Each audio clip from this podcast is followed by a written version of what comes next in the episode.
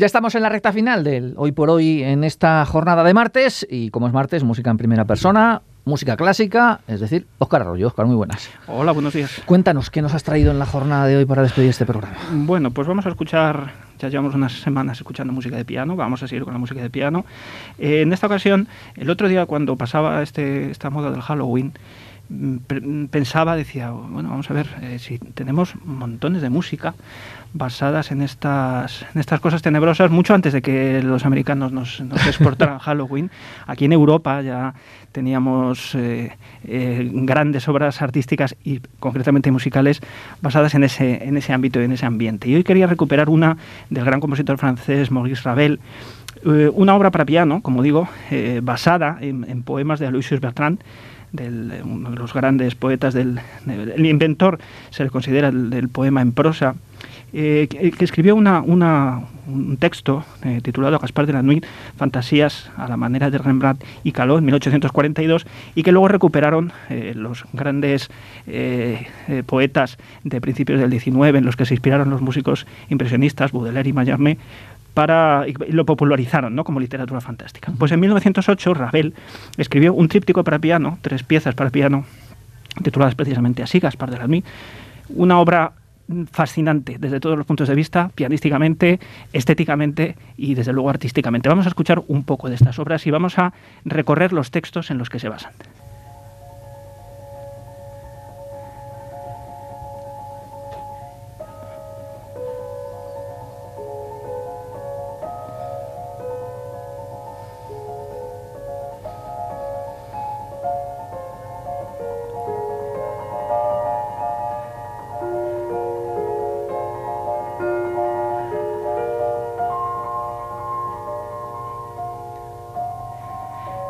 Esta es la primera de las piezas, titulada Ondina. Eh, por cierto, escuchamos a Marta Argerich, eh, una grandísima pianista. Eh, este, el, primero de las piezas está basada en, el texto Nereida, en el poema Nereida, que dice, dice, escucha, escúchame, soy yo, Nereida, quien toca con gotas de agua los vidrios sonoros de tu ventana iluminada por la luz tenue de la luna. Heme aquí, vestida de noche y cinética, la gran dama, que contempla desde la terraza el hermoso cielo de estrellas y el bello lago dormido.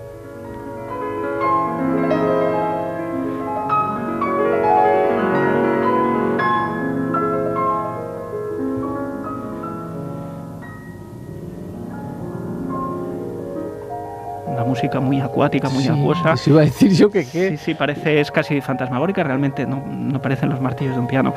Eh, a ver, es una obra muy compleja para piano, todo el Gaspar de la es una de las, escucharemos la tercera de ellas, es una de las obras quizá más difíciles escritas para piano.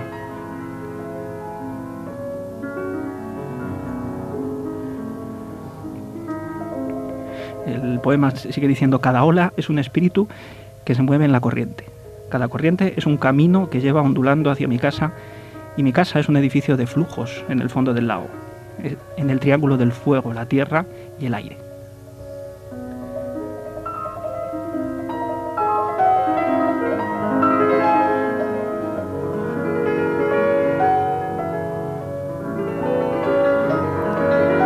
Luego más adelante, dentro de la, de la misma pieza, eh, la música se va, eh, se va densificando, se va eh, complicando, va adquiriendo unas texturas además con una imaginación tímbrica y, pianística realmente desbordante, desde una estética muy particular, la de Ravel. escuchamos una parte más adelantada de este, de este ondín con un texto que dice, una vez susurrada su canción, me suplicó que recibiera un anillo en mi dedo para ser su marido y que visitara con ella su casa para ser el señor de las aguas, como buena ondina, como las sirenas, ¿no? que quiere arrastrar al marinero. Y como yo le respondí que era otra a la que amaba, ella, molesta y despechada, lloró algunas lágrimas, lanzó una carcajada y se convirtió en llovizna, que fuerte corrió blanca por mis ventanas cerradas.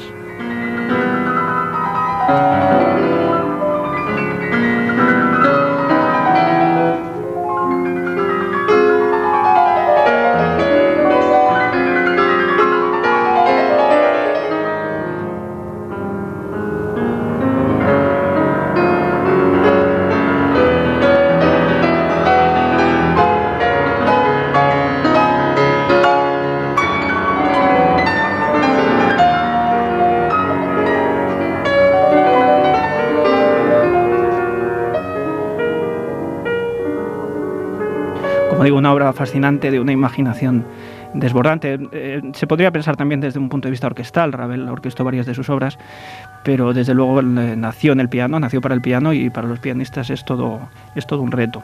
Vamos a escuchar un poco de la, de la segunda de estas piezas, basadas, eh, de este Gaspar de la basadas, como digo, en los poemas de Aloysius Bertrand.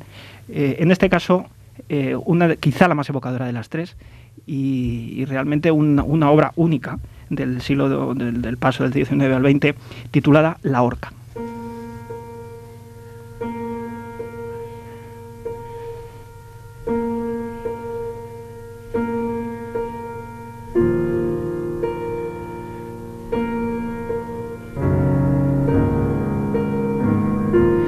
Como apunte de decir que la versión que estamos escuchando, aunque es remasterizada y basada en los discos en los que los discos de cera en los que se grababa en la época, es el propio Maurice Ravel el que estamos escuchando tocar el piano. ¿Esto? Esto es Ravel.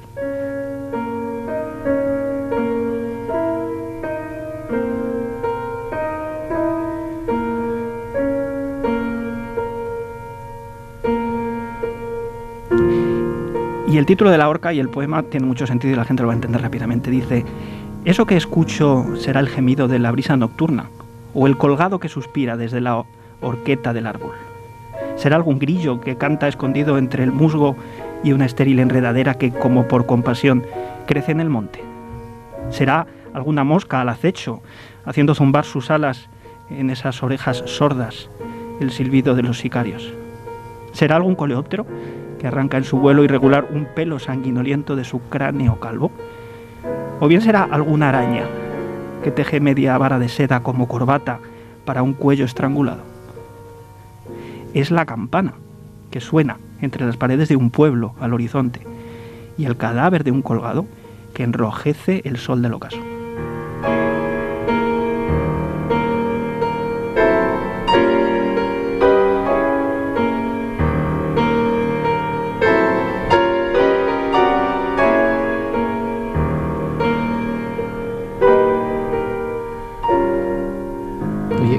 ¿Qué nota es esta que me imagino que simula la campana? Esa es la campana, efectivamente. La idea genial de Ravel, que es solapar la repetición, el efecto de una campana que rebota, ¿no? Con un sonido más fuerte y otro más débil. De hecho, el otro día cuando estaba preparando la grabación, como vivo en el centro, escuchaba las campanas de, de la iglesia de Santiago y me hacía gracia mientras escuchaba esta campana, aunque las campanas de la iglesia en este caso no tocaban para algo tan lúgubre como un muerto, ¿no? que estaba pero sí, efectivamente, es esa idea de la campana y solapándola a unas armonías que prácticamente son irreales. Y no se sabe en qué tono estamos, flotamos, ¿no? Y, genera un ambiente absolutamente desolador del, cadáver, ¿no? Colgando mientras se seca el sol del verano.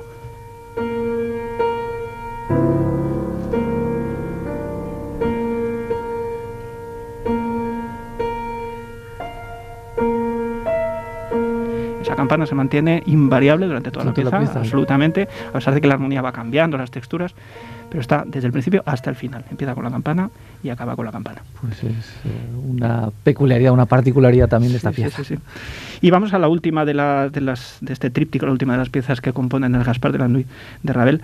Vamos a escuchar dos secciones de la última pieza. Eh, Escarbot se titula.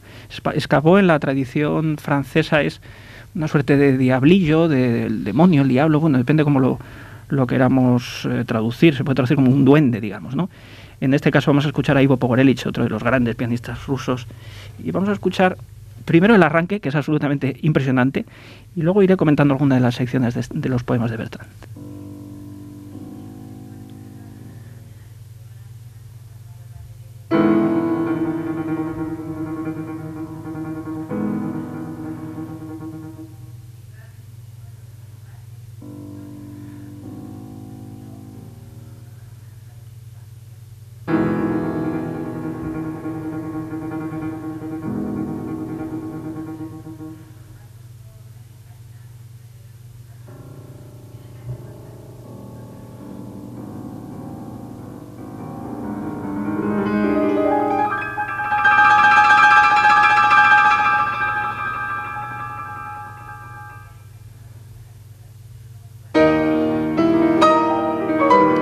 Uso exquisito de los silencios, de las sorpresas, de los contrastes, ¿no? Realmente el duende aparece, desaparece. El poema dice, ay, cuántas veces lo vi y lo escuché, al duende, cuando a medianoche la luna brilla en el cielo como un escudo de plata, sobre un fondo azul plagado de abejas doradas. ¿Cuántas veces lo escuché murmurar con su risa entre las sombras de mi cuarto y rasgar con su uña las sábanas de mi cama? ¿Cuántas veces lo vi saltar al suelo, dar vueltas sobre un pie, rodar por toda la habitación como la moneda caída de la mesa de una bruja?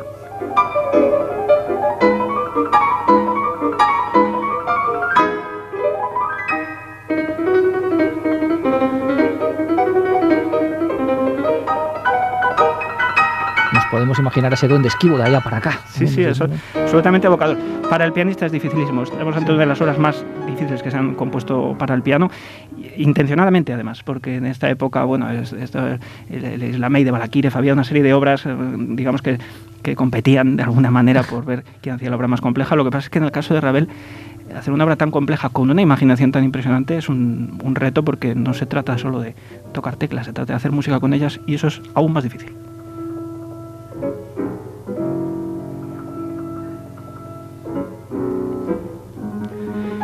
Escuchamos finalmente la sección central de, este escarbot, de esta tercera pieza del tríptico del Gaspar de la Nuit, eh, inspirándonos en el último de los textos de, de Bertrand que dice, creí entonces que había desaparecido.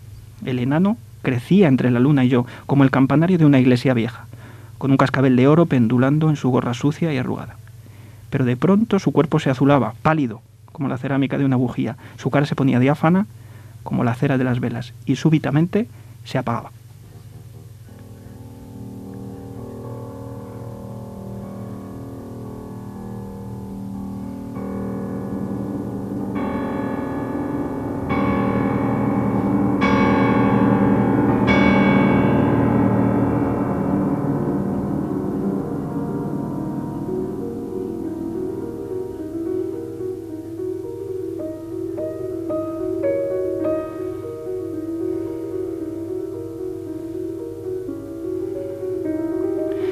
De reconocer que cuando yo estudiaba esto, eh, por las noches no me era no, no, me atrevía a estudiarlo por las noches porque realmente solo en casa hay veces que realmente te impresiona, impresiona, uno mismo. Por cierto si alguien quiere escucharlo yo lo tengo grabado en una grabación de hace unos cuantos años en, en, mi canal de, de YouTube a través de mi página web oscararroyo.es quien quiera verlo ahí hay unos cuantos vídeos.